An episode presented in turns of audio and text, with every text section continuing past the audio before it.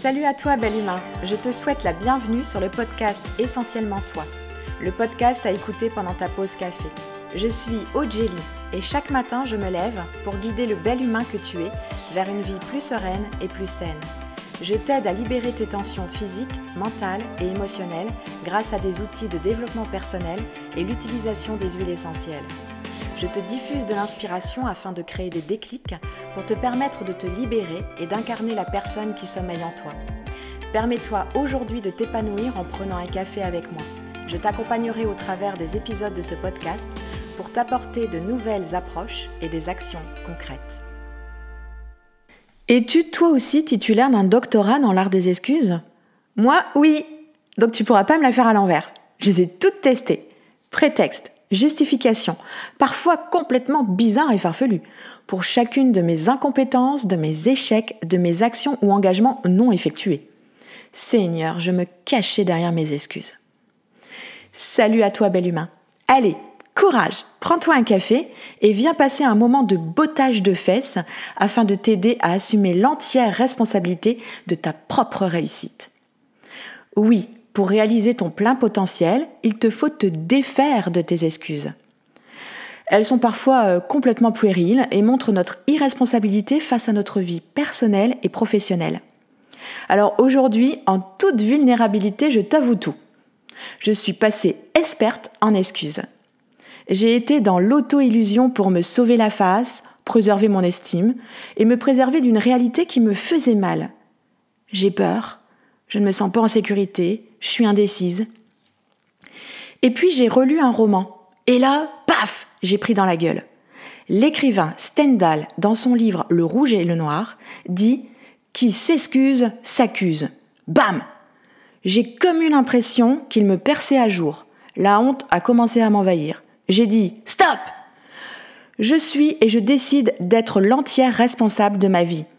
Parce que c'est vrai que j'en avais marre. Marre de moi, cet art des excuses, pour éviter toute responsabilité, me demandait beaucoup trop d'énergie, plus que de passer à l'action finalement. J'étais épuisée. Ces excuses sont des justifications, des prétextes, parfois même des mensonges, pour expliquer pourquoi je ne vis pas ma vie de rêve. Je dois, mais je ne fais pas. Sauf que pour réussir, pas d'excuses pour expliquer ce qui est, pas de plainte pour ce qui n'est pas. Petite, j'ai eu une première période d'excuses, je dirais même de mensonges envers mes parents, pour justifier le fait que je n'avais pas fait mes devoirs et que je me retrouvais avec un mot dans mon carnet scolaire. Mais c'était de la faute de la maîtresse, qui n'avait pas donné le bon devoir, et je t'en passe. En fait, c'est juste que je comprenais pas ce qui m'était demandé et je préférais aller jouer. Donc c'était souvent de la faute des autres, notamment la maîtresse.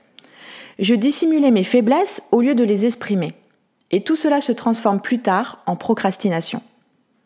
Alors adolescente, j'ai compris que l'on ne réussit pas du premier coup, il faut de la persévérance. Malgré tout, adulte, j'ai tout de même passé ce fameux doctorat dans l'art des excuses. J'ai commencé à manquer d'honnêteté envers moi-même, je perdais en dignité et même en bonheur. Et tout part des croyances limitantes. Tu te rappelles tout ce blabla que l'on se raconte qui vient de l'éducation ou de nos expériences passées? Je t'invite à écouter euh, l'épisode podcast Se libérer de ses croyances limitantes. Donc ces croyances amènent à se trouver des excuses qui entraînent donc de mauvaises habitudes. Et pire, tout cela amène à une vie de médiocrité. Oui, tu m'as bien entendu. Oui, les excuses nous retiennent dans une vie de médiocrité. La médiocrité, c'est quoi? C'est être dans la complaisance. C'est se convaincre, soi et les autres, que la situation n'est pas si cata, que vivre de peu euh, suffit. C'est accepter les circonstances même si je suis insatisfait. Je possède au moins quelque chose. C'est m'empêcher de chercher mieux. C'est tout simplement l'ennemi du succès. Je te prends un exemple de mes excuses fut un temps. Imagine le contexte. Je rentre du travail, fin de journée. Les enfants me demandent quelque chose et là, je ronchonne. Qu'est-ce que vont faire mes loulous? Eh bien, ils vont se contenter de ce temps court que je leur accorde et se tourner vers les autres ou même les jeux vidéo. Je suis malheureuse de voir qu'ils font ça, Mais je ne veux pas l'accepter, car mon ego de maman en prend un coup. Mon excuse à ce moment-là, je suis trop fatiguée quand je rentre du travail. J'aimerais passer plus de temps avec mes enfants, mais je travaille fort pour leur offrir le meilleur. Excuse de merde, vie de médiocrité car j'ai loupé des tas de choses avec mes loulous. Tiens, je vais quand même revenir aux croyances limitantes et comment je fais le lien avec les excuses. Les croyances, ce sont les expériences mémoire. C'est s'inquiéter de ce que pensent les autres. Je vois la critique comme un rejet et pour éviter ce rejet et me protéger, je prends des excuses. Allez, pour que tu comprennes, je reprends un exemple personnel d'une expérience mémoire. Lors d'un exposé de sciences médico-sociales quand j'étais au lycée, donc devant mon professeur et mes camarades, j'ai bafouillé à plusieurs reprises. Et là, ils se sont moqués, prof y compris, qui en plus m'a fait plusieurs remarques qui pouvaient être constructives. Mais comme ils se moquaient, je ne le percevais pas de cette façon. J'étais super mal à l'aise je me suis sentie rejetée. Et pour éviter à l'avenir l'humiliation ou la critique, eh bien j'ai décidé de ne plus m'exposer en me persuadant et acceptant que c'était parce que je n'étais pas bonne dans ce domaine. J'en ai fait ma vérité. C'est devenu une croyance. Et donc mon excuse, je ne suis pas faite pour ça. Tout ça pour t'expliquer que tu peux devenir victime de l'influence des autres tu leur permets d'implanter de fausses croyances en toi. Mais attention, ils ne sont pas responsables de nos faiblesses ou de nos excuses. Ils ne sont pas à blâmer dans notre vie de médiocrité, car c'est nous qui décidons. Et en plus, ils sont quand même souvent de bonnes intentions, juste ils transmettent leurs propres croyances. J'aimerais te montrer la différence entre échec et médiocrité. Enfin, te montrer, tu vois rien, mais je vais t'expliquer. Les échecs, les échecs, ce sont des leçons, des enseignements, vois ça un peu comme des tremplins, en tout cas un processus d'apprentissage qui engage la persévérance. À l'inverse, la médiocrité, c'est l'incapacité à surmonter les obstacles. C'est une vie peu gratifiante, une vie juste supportable. Il y a alors un arrêt de ce processus. Tu n'es plus dans l'apprentissage. Tu te contentes de peu, tu te suffis. Bon, en gros, pour que ce soit clair, écoute ça, oreille grande ouverte. Pas satisfait de ta vie, mais pas assez insatisfait pour changer. Frustré par ta vie, mais pas assez pour changer. J'ai envie de te dire, stop. Arrête de te plaindre et passe à l'action. Bon sang. Bon, je me le dis aussi à moi-même. Hein. Imagine les excuses. Et nous allons prendre deux routes différentes, gauche ou droite. À gauche, tu décides de lâcher tes excuses. Et donc, tu ouvres les yeux sur une nouvelle vie. Et donc, tu vas avoir de nouvelles habitudes, des attitudes constructives qui vont t'amener à la réussite. Tu décides de prendre à droite. Tu gardes tes excuses. Et donc, tu vas rester victime des limites que tu t'imposes à vie. Et donc, tu vas avoir des mauvaises habitudes, des attitudes limitatives. Et là, tu as une vie de médiocrité. Je sais que tu vas nier la médiocrité. Tu préféreras rationaliser. Crois-moi, je suis passé par là. Mais je sais que tu sais que tes excuses, ce sont les éclaircissements logiques qui proviennent de tes croyances limitantes. Et ces croyances peuvent être des craintes irraisonnées, et donc tu vas prendre des précautions sensées. Ça peut être aussi des fausses croyances, et donc tu vas prendre des précautions sensées. Ça peut être aussi de faibles attentes, et là être dans la conception de la vie réaliste. Je vais te prendre des exemples. Je vois que tu aimes ça. Exemple de crainte irraisonnée. Parler en public donne plus d'angoisse que la crainte de mourir. Oui, la peur de parler devant du monde est plus forte que la peur de mourir. Un exemple de fausse croyance, je suis incapable. Ce sont ces phrases négatives que tu te répètes et qui montrent l'incapacité à voir tes talents. Exemple de faible attente. Au lieu de penser que tu peux avoir un 18 sur 20 en mathématiques, tu penses que tu auras 12 sur 20. C'est bien suffisant en ce qui te concerne. Tu es réaliste pessimiste. Il y a plein de phrases qui montrent euh, tes excuses. Je te prends quelques exemples de choses que tu pourrais te dire. D'autres sont plus mal lotis que moi. J'aime pas mon job, mais au moins j'en ai un. Je n'ai pas réussi parce que mon mari voulait que je m'occupe des enfants. Je n'ai pas le bon job car mes profs ne m'ont pas encouragé. Je n'ai jamais fait d'études parce que je n'ai pas les capacités. Je voudrais faire du sport, mais j'ai pas le temps et ça n'a jamais été mon fort. Je suis comme ça depuis que je suis petit, je peux pas changer. J'ai pas le temps, je suis trop occupée. Excellente façon de ne pas échouer face au défi. Tu veux la vérité? Tu ne veux pas éliminer tes excuses. Pourquoi? Parce qu'elles sonnent mieux.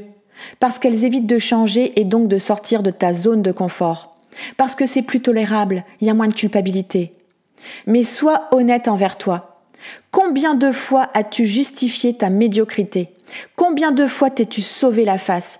Combien de fois as-tu été malhonnête envers toi et les autres, ne serait-ce que pour justifier un retard Es-tu cette victime qui déplace la responsabilité sur les autres?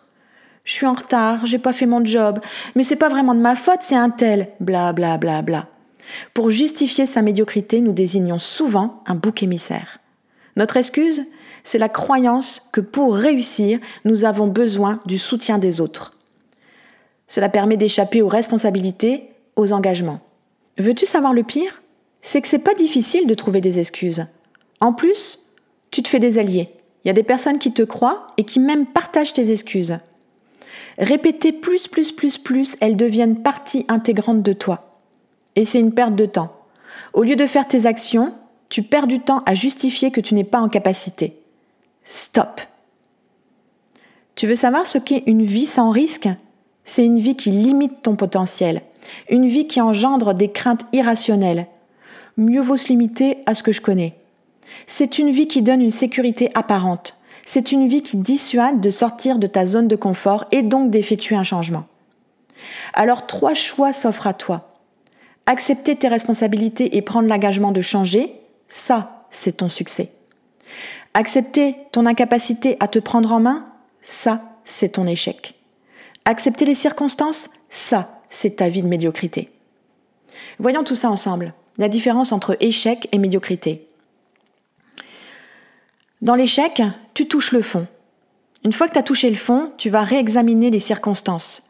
Et là, tu peux envisager des possibilités et tu vas commencer à remonter la pente. Tu es en action. À l'inverse, la médiocrité, c'est être tolérable. C'est gênant, parfois douloureux, c'est assez frustrant, mais tu restes dans le fond. Il n'y a pas de décision. Tu te contentes du bas. Pas d'action. Le processus du succès, ce sont des prises de bonnes décisions qui résultent de deux choses. L'expérience, la prise de mauvaises décisions. Tu comprends alors que ton succès est fait d'une succession d'échecs, parce qu'elle te permet d'envisager toutes les possibilités, d'être meilleur, ce que tu programmes dans ton esprit détermine si c'est un échec ou un succès. Alors vas-tu permettre à tes excuses de façonner ta vie?